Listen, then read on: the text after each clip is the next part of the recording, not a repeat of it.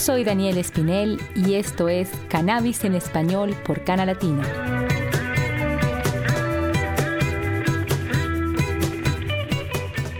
Hola amigos, bienvenidos a Cannabis en Español por Cana Latino con Daniel Espinel. Yo soy Daniel Espinel y recuerden que Cannabis en Español es un podcast creado con la finalidad de brindar educación sobre el cannabis medicinal a todos los latinos del mundo bajo el precepto Investiga, Edúcate y Actúa.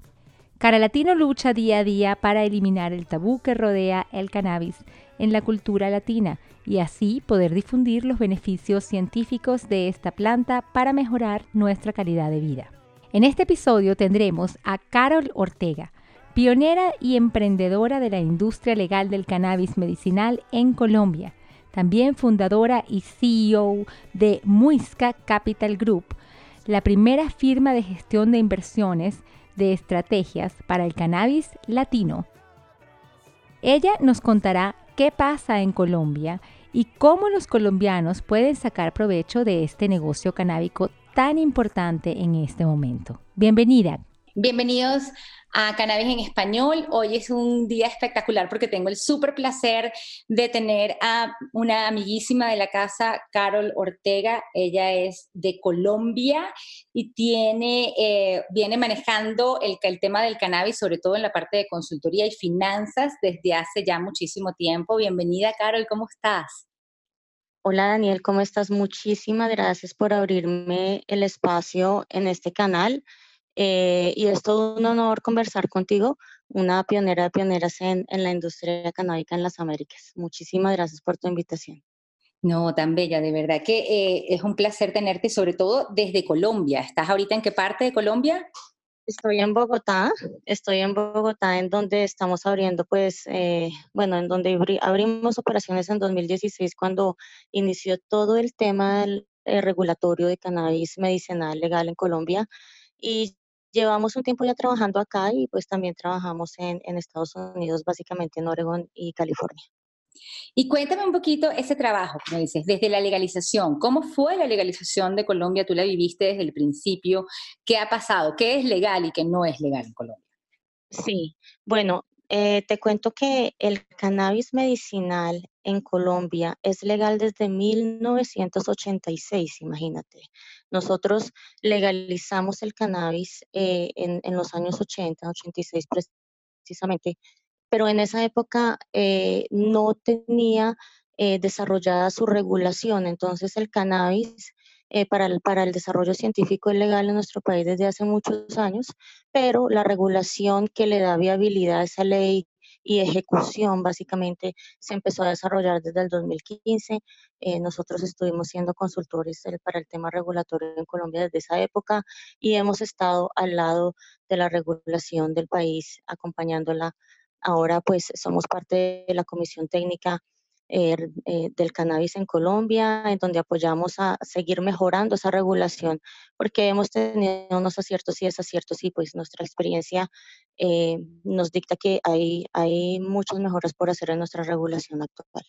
Claro, y parte de eso es también todo lo que tiene que ver con, con, la con las plantas, con plantar, o sea, ¿cuáles son los permisos realmente? O sea, porque entiendo, como te digo, existe regulación, pero ¿cuáles son las regulaciones? O sea, ¿qué se puede hacer en Colombia? ¿Se puede sembrar? ¿Se puede vender? Eh, ¿cuáles, son, ¿Cuáles serían así como que las básicas? ¿no? Danos esos tips, porque me imagino que todo el mundo que está aquí escuchando está muriéndose por saber qué es lo que es legal en Colombia. Así es. Bueno, eh, esa regulación que te cuento que toma vida en el 2015 en Colombia regula básicamente las actividades primarias de la industria en Colombia. En este momento, en Colombia es legal em, el cultivo del cannabis psicoactivo y cannabis no psicoactivo, la transformación en cualquier clase de derivados del cannabis psicoactivo y no psicoactivo, eh, la exportación del cannabis psicoactivo y no psicoactivo, la comercialización interna, pero con fines únicamente medicinales. En Colombia se legalizó el cannabis medicinal eh, aún eh, hace poquito pasaron una ley para, para, para promover y para legalizar el cannabis recreacional, pero pues desafortunadamente todavía Colombia no tiene esa opción. ¿Y hay algún tipo de, pero puedes, puedes portar, hay alguna ley, tengo entendido, de que de, inclusive desde antes de esta, como hablabas, desde 1980 y algo, ¿no? Existía la posesión, ¿no? El permiso de posesión de ciertos gramos de, de, marihuana. Sí, en Colombia, en Colombia, dado pues a toda, a toda la, nuestra, nuestra coyuntura con, con las drogas, especialmente pues para nadie es, un, es, es, desconocido, especialmente con el tema de la cocaína. En 1986 se reguló constitucionalmente el derecho de cada individuo de poseer eh, ciertos gramos de, de, de, cannabis, ciertos gramos de, gramos de cocaína como uso personal. Es decir, si a ti te encuentran en la calle, creo que son dos gramos de cocaína y 35 de, de cannabis, es bastante, bastante generoso. 35. Eh, creo que sí, sí. Eh, casi seguro. Me toca otra vez mirar, pero sí es bastante generoso el tema, el tema con el cannabis. Y con la cocaína son dos gramos, tengo entendido. Em, no, te, no te pueden judicializar, porque es para tu uso, para tu consumo propio. Entonces, este derecho, este derecho nos pertenece a los colombianos de 1980 y pues ya se había descriminalizado eh, pues, pues el cannabis también en esa, en esa era, ¿no? En la era de los 80. Entonces, volviendo a la industria, como te contaba, el cannabis es, es, legal a nivel medicinal y fíjate que Colombia tiene una regulación muy atada a la industria farmacéutica. Casi que, eh, pues, pues en Colombia tratamos el cannabis, el THC, como un eh, narcótico y pues eh, me acuerdo que en, los debates en la comisión en su momento pues establecían que pues no, no teníamos que reinventar la rueda, sino simplemente aplicar todo la, la, legislación y la regulación que ya existía para los fármacos, en este caso para un narcótico. Entonces se hizo, se hizo la homologación, por así decirlo, de la industria. Ahorita uno de los pasos que, está, que ya está evolucionando esa regulación, que es básicamente farmacológica, básicamente desde la industria farmacéutica.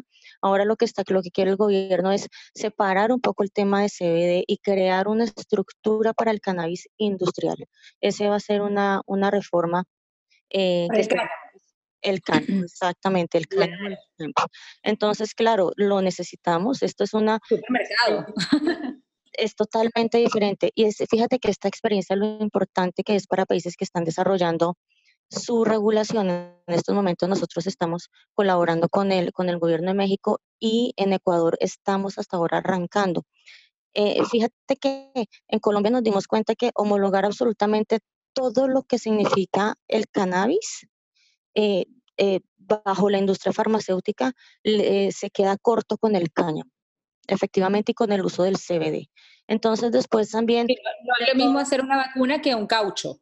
o una llanta, ¿no? Exacto, total, imagínate, lo acabas de decir perfecto. Creo que voy a coger esa línea para explicarle a la comisión muchas cosas. Entonces, Por favor, sería un placer. Entonces, entonces fíjate, Daniel, que eh, claro, nosotros entendimos eh, la diferenciación a nivel regulatorio cuando Estados Unidos eh, legaliza el cáñamo por medio del Farm Bill. Y, ahí nos dimos cuenta también en Colombia que cómo nos faltó separar esos, esos, esos dos tipos de cannabis, ¿no? El cáñamo, el hemp, el cannabis sativa L, o del, del cannabis para su uso farmacológico. Entonces, Vamos a decirlo como se debe, el cáñamo y la marihuana, no hay ningún problema, no hay pena con ningún, Exacto, eso me, me encanta. Este estigmas, qué bien. Entonces, básicamente, em, eh, Colombia está en ese tránsito de mirar cómo metemos más el cáñamo como un, como un proceso y un producto y una serie de, de servicios también industriales, agropecuarios y no solo farmacológicos pues es que tú sabes que el cannabis tiene una amplia gama de usos, es impresionante. En, y, Más de 50 mil usos. Imagínate. De, de cosas que usamos hoy en día. Sí, es impresionante. Y, y, además biodegradable, que es un súper, súper, súper plus agregado, valor agregado para nuestra comunidad y las que nos siguen. Así es, exacto. O sea, es el futuro que le estamos dejando a nuestros hijos y es, el, es, es nuestro presente también, porque las condiciones hoy en día de nuestro planeta hacen que tomemos medidas ya. Y, y lo que te decía, otra de las partes ya, ya para, para, para darte el, el espectro entero de lo que está Colombia a nivel regulatorio. Eh, otra, otro de los, de los, de los elementos eh, que estamos trabajando dentro de la Comisión Técnica Regulatoria en Colombia es cómo le vamos a dar vida a esas actividades soportes de la industria, esas ancillaries, como las conocemos en inglés, esas actividades que secundarias que han hecho de manera indirecta que la industria canábica en Colombia esté un paso más lento de lo que debería estar a cuatro años de legalización. Y son esas actividades como la logística, la distribución, el mayoreo, el detail, el retail, eh, todos, todo, todo lo, lo, concerniente a, bueno, logística, ya había dicho logística interna, pero también externa, y todo lo referente al, al, al, retail, o sea, todos los dispensarios, lo vamos a hacer por, por eh, eh, solo en farmacias o será que creamos unas clínicas exclusivas porque la regulación en Colombia, por ejemplo, con respecto a las clínicas tiene una serie de limitantes. Entonces, en ese, esa es otra, otra regulación que en Colombia creo se pensó un poco tarde y es otra experiencia que los otros países pueden tomar de nuestros países, de nuestros, perdón, de, de, de nuestra experiencia, sí, de nuestro país en Colombia. De lo que estamos viviendo, no solo, porque tú no solo estás en Colombia, tú también estás aquí en Estados Unidos, estás en Ecuador, como hablaste ahorita, nos hemos encontrado más de una vez en México. Comparo, eh, señora, yo comparo esa regulación en Oregon, Daniel, en donde tienen absolutamente toda la industria regulada y en Colombia solo las actividades primarias. Entonces, Claro, el mercado interno en Colombia todavía está extremadamente virgen, no se ha desarrollado con el mismo dinamismo que se desarrolló el cultivo y la extracción, por ejemplo, y creo en gran parte, estoy segura, lo dicen en las estadísticas, que no se generó porque faltó la regulación. Usualmente un empresario no entra a, a, a, una industria que fue ilegal a participar en ella si no se le dan unas condiciones claras desde la ley. Entonces, claro, prevención por lo menos de que no al tercer mes no vaya a ir a la cárcel porque cambiaron de, claro, no sé, como cita, a este no le gustó y al otro lo sacan, así pasan, así, así, así pasan las leyes. Entonces las, las corporaciones necesitan tener esa eh, fe, o sea, buena fe del gobierno para poder invertir su tiempo, su dinero y precisamente eso es eh, lo que tú haces, lo que tú has estado haciendo, enseñando, porque creo que estas regulaciones han faltado por falta de educación. Y es hermoso ver cómo una persona como tú ha estado dedicada a su país, sobre todo, viendo en otros lados lo que está pasando y devolverlos para ahí, para, para, para tu tierra. Así es, Daniel, así es. Nosotros eh, desde nuestra fundación tenemos una fundación en Colombia para dejar como esa imprenta social eh, tú sabes que nuestro país, sin duda alguna, eh, lo, que fue, lo que es Colombia y México han sido los países más afectados por la guerra antidrogas. Y, y, y por años nosotros hemos, seguimos sufriendo este flagelo. Entonces, pues eso nos, nos da eh, muchas ganas para seguir echándole ganas y, y, ayudando al país para que desarrolle una industria a todo dar que sea competitiva a nivel internacional.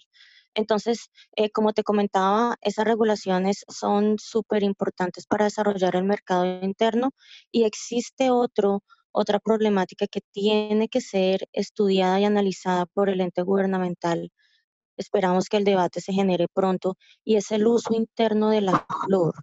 Fíjate la importancia con, y la, la importancia y nuestro, nuestro, nuestra responsabilidad con los pacientes, porque eh, esta regulación se hace para responder a los pacientes. El uso entero de la flor, ¿no? Uso entero.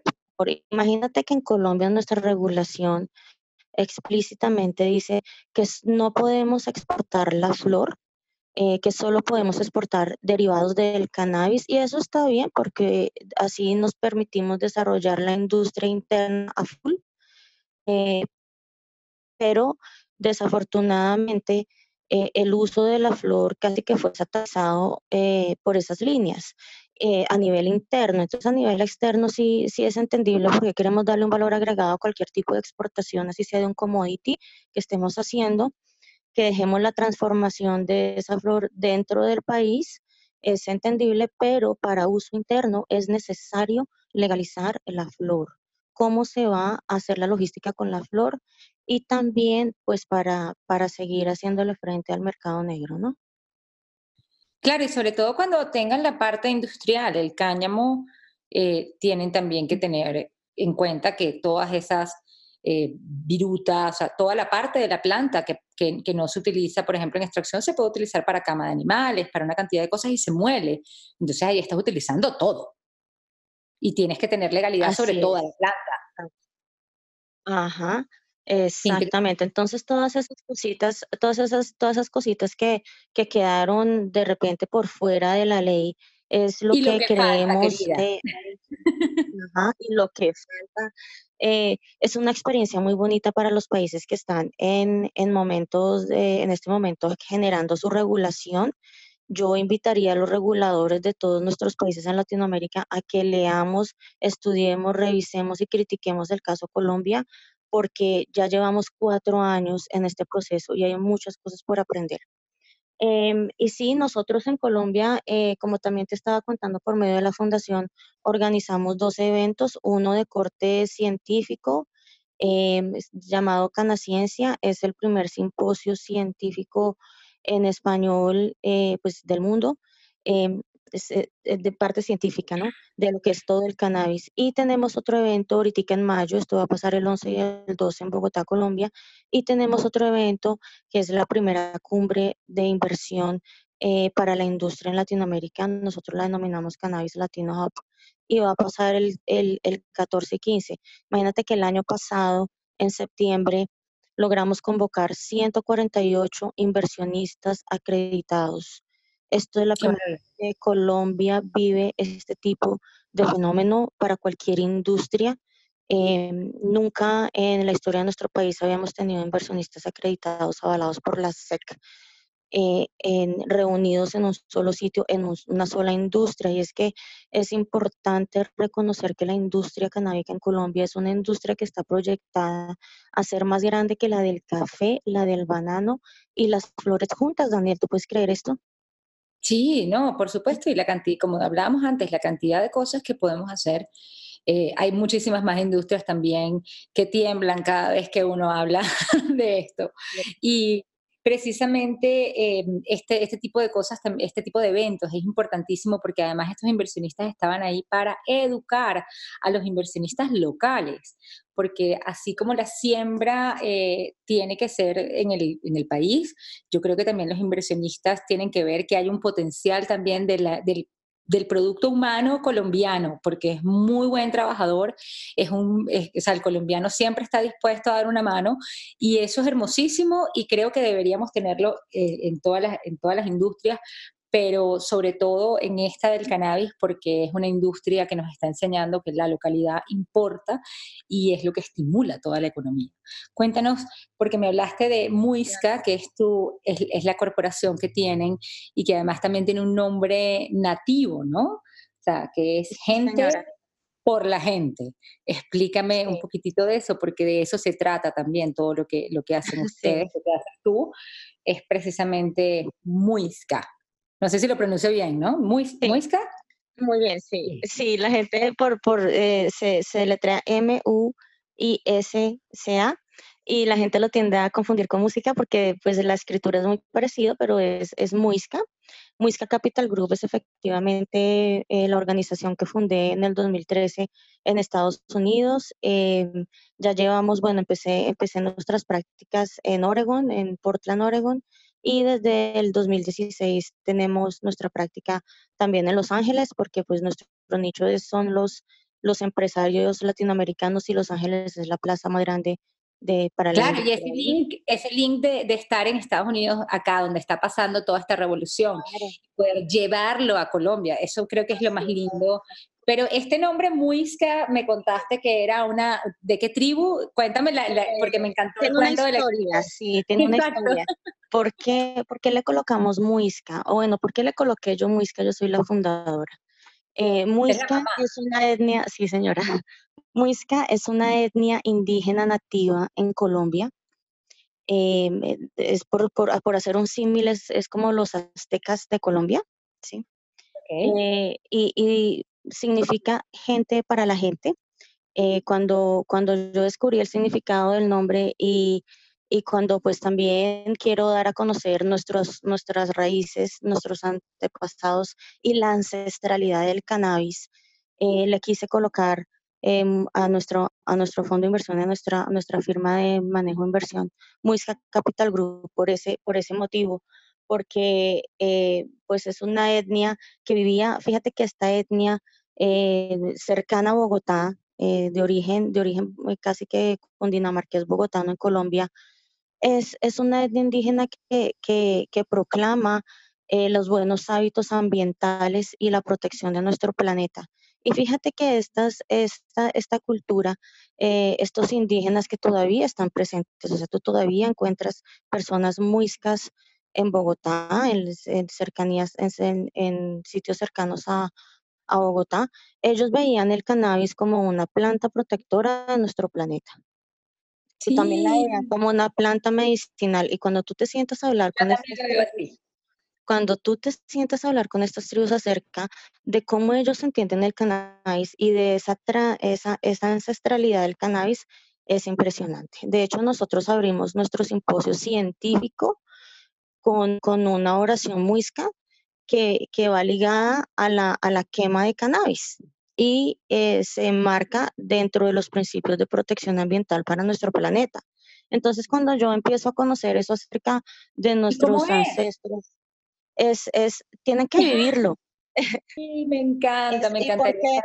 Y porque es científico, sí, porque nuestros ancestros tenían métodos, algunas tribus indígenas en Latinoamérica, no solo en Colombia, tenían ritos que eh, de con un método, con un rigor que también de alguna de alguna manera se le puede llamar una hipótesis eh, o algo científico. Entonces, es también por darle reconocimiento a nuestra ancestralidad y a cómo volvemos a nuestras raíces. Fíjate que el mundo vuelve a que nosotros en Latinoamérica hemos hecho por siglos, que es el uso de las plantas medicinales y nos estigmatizaron eh, con la prohibición, pero ahorita lo que tú dices, hay que educar, hay que educarnos a todos. ¿Por qué?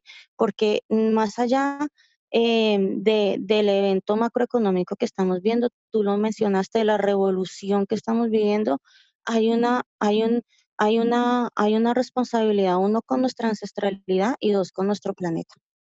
Entonces, entonces es, me pareció un nombre bonito, chévere, que va muy acorde con lo que nosotros hacemos en la industria canábica y por eso, por eso decidimos colocarle música Capital Grupo. Y pues porque soy colombiana y pues es, nace, nace en Bogotá.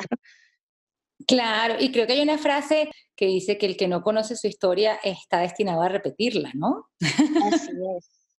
Así es, así es. Entonces, entonces em, nada, pues es ese compromiso de siempre estar educando, de estar informando acerca de los beneficios del cannabis, acerca de este evento macroeconómico que está, que tiene la capacidad de revolucionar y de mitigar los niveles de pobreza en Latinoamérica como ningún como ninguna otra industria en este momento en el mundo.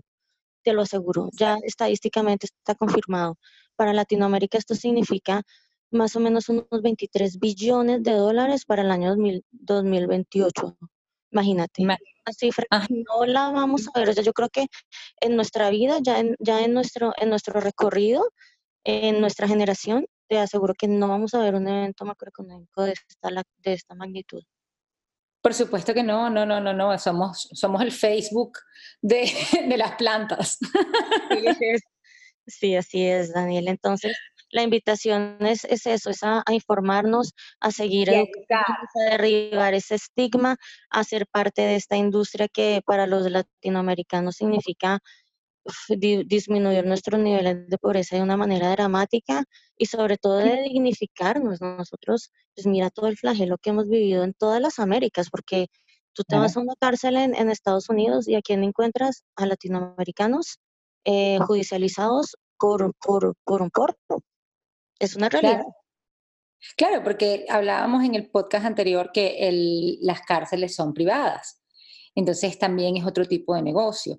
Y definitivamente eh, esta es una, una, batalla que se ha hecho, tenían que poner a alguien de malo, pues nos pusieron a nosotros, a las personas de color, ¿qué vamos a hacer? Y como siempre digo yo, hay que también seguir adelante y te agradecemos muchísimo, muchísimo, muchísimo que hayas estado aquí con nosotros. De verdad, gracias por todos tus conocimientos. Necesito que hagamos otro podcast porque necesito tener aún más información y sobre todo muchísimo más detallada en lo que es la parte industrial. Esos números que diste ahí me encantaría y sé que a más de uno le hicieron ¡pum! en la cabeza, ¿no? Entonces, Claro que sí, y por supuesto vamos a dejar aquí también todos tus datos para que cualquier persona que se quiera comunicar con Carol Ortega, eh, ya saben, aquí van a estar en nuestros links eh, los datos para que se comuniquen contigo también. Muchísimas gracias, Carol, por tenerte. De verdad que qué emoción, qué lindo, qué bello saber también de tu cultura, de tus tribus y sobre todo de tu relación con el cannabis y lo maravilloso que es de todo lo que estás haciendo para devolver también a tu tierra. Muchas gracias, Daniel. Eh, pues bueno, para mí un honor estar en Canal Latino. Desde hace cuántos años ya, eh, cuántos años de trabajo ya estamos en esta industria, ya vamos para una década, Daniel. ¿Cómo se pasa el tiempo? Y, y, es súper gratificante ver otra hermana eh, suramericana, pionera, liderando todo el tema latino, todo el tema mediático y educativo en Estados Unidos para mí es un gran honor eh, seguir haciendo parte de esta industria al lado de personas como tú, de emprendedoras y empresarias como tú. Y estar en Canal Latino, tú sabes que Canal Latino es ese medio que efectivamente eh, va liderando todo el tema canábico en español.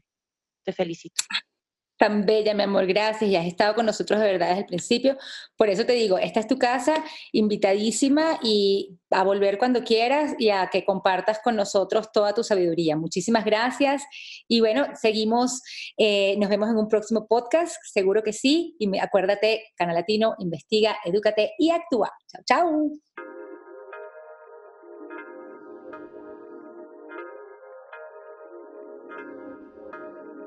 Noticias canábicas. En las noticias tenemos que puedes aprender los tipos de cepas canábicas con Cana Latino. Así es, tenemos ahora nuestra primera cepa descubriendo al Acapulco Gold. Esta cepa es conocida mundialmente como una de las mejores cepas y por supuesto toda la información te la trae Cana Latino. Aquí te dejamos el link. Y como segunda noticia tenemos también que puedes aprender las diferencias entre el CBD y el ibuprofeno. En Canal Latino te contamos un poco de cuáles son las principales diferencias entre el CBD y el ibuprofeno, así que también aquí está el link para que aprendas y saques tus propias conclusiones. Música canábica. Y en la Cana Música te traemos un tema súper sativo que es Cero Pánico de King Eddie K, este proyecto que te va a hacer bailar. Y por supuesto nuestra canción Indica es Sunshine Reggae de Layback para que te relajes y puedas estar súper tranquilo en este momento. Y por supuesto, una vez más queremos dar las gracias a nuestro tema principal de La Mar y Juana 420, tema que pueden encontrar aquí en este link y escuchar y bailar por completo. Gracias a nuestros seguidores, los amamos como siempre les decimos. También muchísimas gracias a nuestros patrocinantes, Don Pipadón, Cannabis Salud y Macusi Pipes. Por favor, si ustedes quieren ser patrocinantes, pueden también comunicarse con nosotros a daniel.caralatino.com directamente conmigo. Y recuerden también buscar mi libro Lo que sé más varias recetas en Amazon o en México, si estás en México por Don Pipadón, cada vez más educando sobre el cannabis y la relación con tu cuerpo. Si nos puedes seguir suscribiéndote a este podcast y por supuesto por nuestras redes sociales Instagram, Facebook y Twitter arroba Latino o arroba Daniel Ceruti Espinel. No te pierdas por supuesto también nuestras clases online en www.canalatino.com. Investiga, edúcate, actúa y nos vemos en nuestro próximo podcast. Chao, chao, Cara Latino.